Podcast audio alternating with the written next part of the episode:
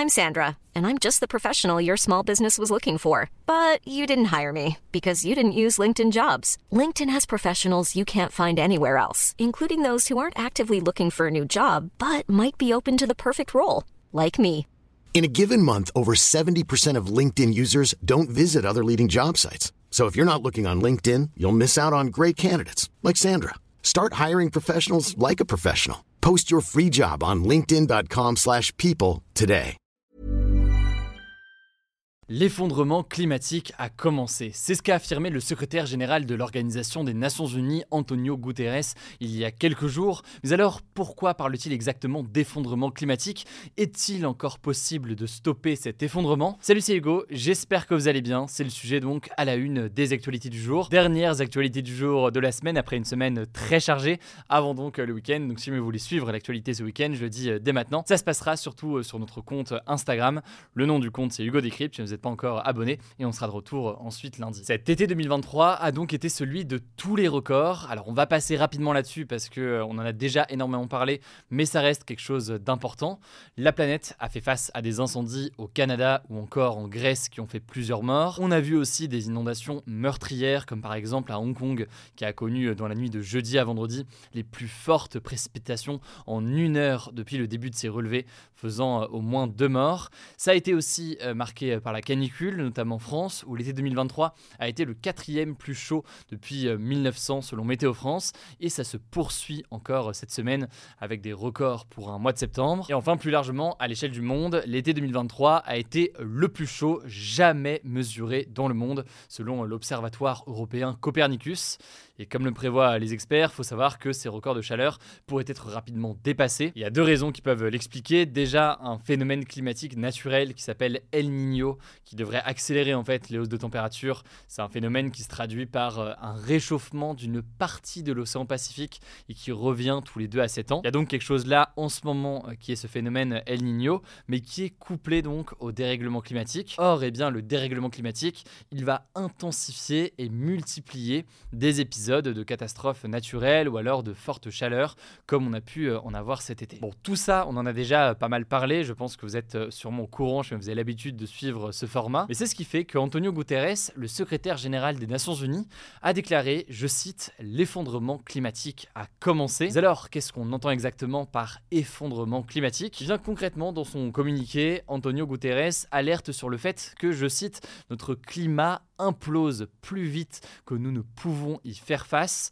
avec euh, des phénomènes météorologiques extrêmes qui frappent dans tous les coins de la planète. Et pour bien comprendre tout ça, il y a une étude qui est intéressante à analyser aujourd'hui. C'est une étude qui ne date pas de cette année, elle date de l'an dernier, elle a un an. Elle a été publiée dans Science et euh, dans cette étude, des chercheurs avaient ainsi identifié 16 points de rupture. Et par point de rupture ici, on entend des points de non-retour. Et un point de non-retour, qu'est-ce que c'est selon les scientifiques? Euh, du GIEC, donc du groupe d'experts de l'ONU sur le climat, c'est un seuil critique au-delà duquel un système se réorganise, souvent euh, brutalement et ou de manière irréversible. Alors parmi ces points de non-retour qui sont importants à analyser, eh bien, on peut penser par exemple à ce qui se passe dans les océans. Par exemple, cet été, on a assisté à une véritable surchauffe des océans, une surchauffe qui a dépassé en fait chaque jour le précédent record de mars 2016 en termes de température moyenne à la surface des mers. Et quand on parle de température de l'océan, évidemment, ça n'a pas juste un impact quand on va se baigner ou je ne sais quoi, c'est évidemment une surchauffe qui peut avoir un impact, notamment sur les nutriments qui peuvent être en baisse à cause de cette surchauffe, mais aussi eh bien, un oxygène en baisse.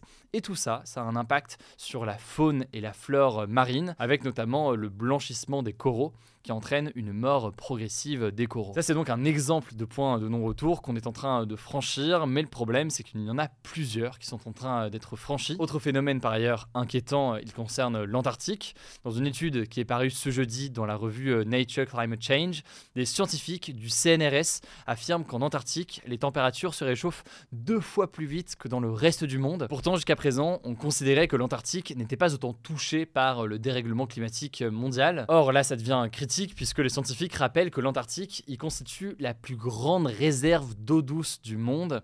Et donc concrètement, eh bien, la fonte des glaces liée au réchauffement climatique pourrait avoir des conséquences catastrophiques puisqu'elle contribue notamment à l'élévation du niveau de la mer et donc, eh bien, conséquence directe, ça peut menacer des zones côtières ou alors des populations humaines qui vivent donc au niveau euh, des côtes. Bref, vous le savez, mais c'est toujours important à rappeler, les questions de dérèglement climatique ou de réchauffement climatique, c'est pas qu'une histoire de température qui monte et d'été un peu plus chaud, ça a des conséquences directes sur la planète, sur l'humanité aussi de fait, dans un certain nombre de régions. Et d'ailleurs, un exemple parmi euh, tant d'autres, mais euh, l'an dernier, la canicule en Europe, c'était plus de 60 000 morts selon les établissements de santé. C'est un exemple parmi tant d'autres de conséquences qui sont vouées à s'intensifier et à se multiplier si le changement climatique se poursuit de cette façon. Alors maintenant, est-ce que c'est trop tard pour agir? Eh bien, dans son communiqué, Antonio Guterres affirme, je cite, Nous pouvons encore éviter le pire du chaos climatique, mais je cite, Nous n'avons pas un instant à perdre. En fait, aujourd'hui, les scientifiques sont d'accord sur un point, la situation n'ira pas de mieux en mieux tant qu'on n'a pas réduit drastiquement les émissions de gaz à effet de serre.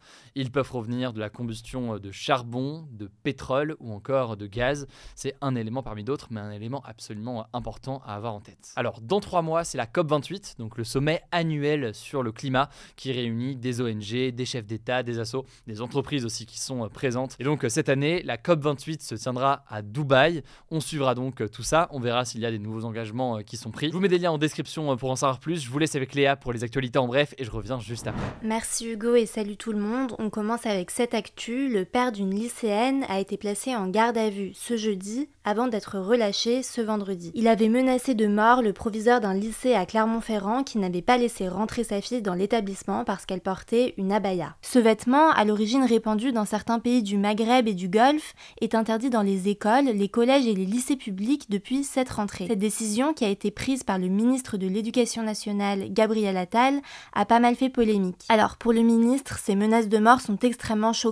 Il a indiqué que le proviseur bénéficierait d'un accompagnement constant en matière de sécurité et que la police nationale sera à ses côtés. Il a aussi promis au directeur qui a porté plainte un accompagnement juridique. Le père de la lycéenne devrait être jugé fin octobre et il encourt jusqu'à 5 ans de prison. Deuxième actu, 49 civils et 15 soldats ont été tués dans deux attaques terroristes qui ont eu lieu ce jeudi dans le nord du Mali, un état d'Afrique de l'Ouest. Le gouvernement a annoncé un deuil national de trois jours. Concrètement, un bateau de transport de passagers a été visé par au moins trois roquettes tirées contre le moteur et l'autre attaque a visé une base de l'armée malienne. Selon un communiqué de l'armée, une cinquantaine de terroristes ont été neutralisés. Les deux attaques ont été revendiquées par le groupe de soutien à l'islam et aux musulmans, une alliance djihadiste affiliée à Al-Qaïda. Selon Human Rights Watch, les groupes djihadistes ont multiplié les attaques à grande échelle sur les civils dans le nord-est du Mali, forçant des milliers de personnes à fuir ces régions depuis janvier 2023. Troisième actu, Elon Musk aurait empêché l'Ukraine d'attaquer la Russie en février 2022, selon un extrait de sa nouvelle biographie révélée par CNN. Concrètement, il aurait volontairement coupé le service internet proposé par son entreprise Starlink en Ukraine pour empêcher des drones sous-marins ukrainiens d'attaquer une flotte russe. Alors le milliardaire aurait justifié son choix au biographe en expliquant avoir eu peur que l'attaque ne déclenche une escalade du conflit. Il aurait notamment craint une attaque russe à l'arme nucléaire. Pour rappel, Starlink avait initialement commencé à fournir ses services internet à l'Ukraine juste après l'invasion russe pour aider le pays alors que la majorité de ses systèmes de communication étaient hors service. Quatrième actu, la fondation Abbé Pierre qui lutte contre le mal logement a dénoncé ce jeudi dans une nouvelle étude les expulsions expéditives de certains étudiants qui vivent dans les résidences universitaires du Crous. Selon l'étude, plus de 200 personnes ont été expulsées de leur logement universitaire entre janvier et février 2022. Et ce qu'il faut savoir, c'est que ces décisions d'expulsion ont presque lieu du jour au lendemain sans proposition de relogement.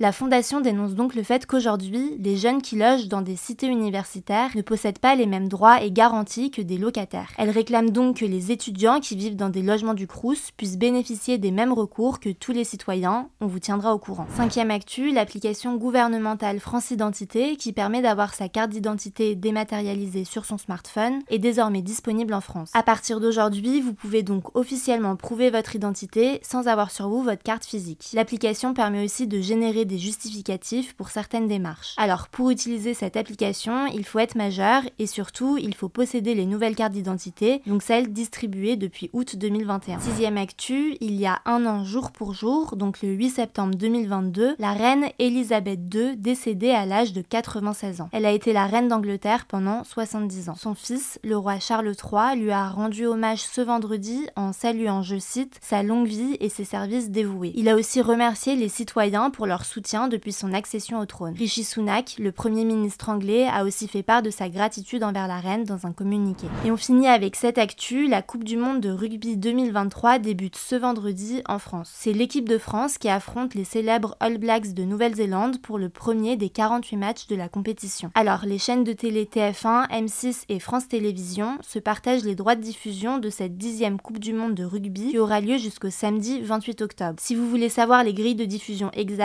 on vous met les liens dans la description. Voilà, c'est la fin de ce résumé de l'actualité du jour. Évidemment, pensez à vous abonner pour ne pas rater le suivant, quelle que soit d'ailleurs l'application que vous utilisez euh, pour m'écouter. Rendez-vous aussi sur YouTube ou encore sur Instagram pour d'autres contenus d'actualité exclusifs. Vous le savez, le nom des comptes, c'est Hugo Décrypte. Écoutez, je crois que j'ai tout dit. Prenez soin de vous et on se dit à très vite.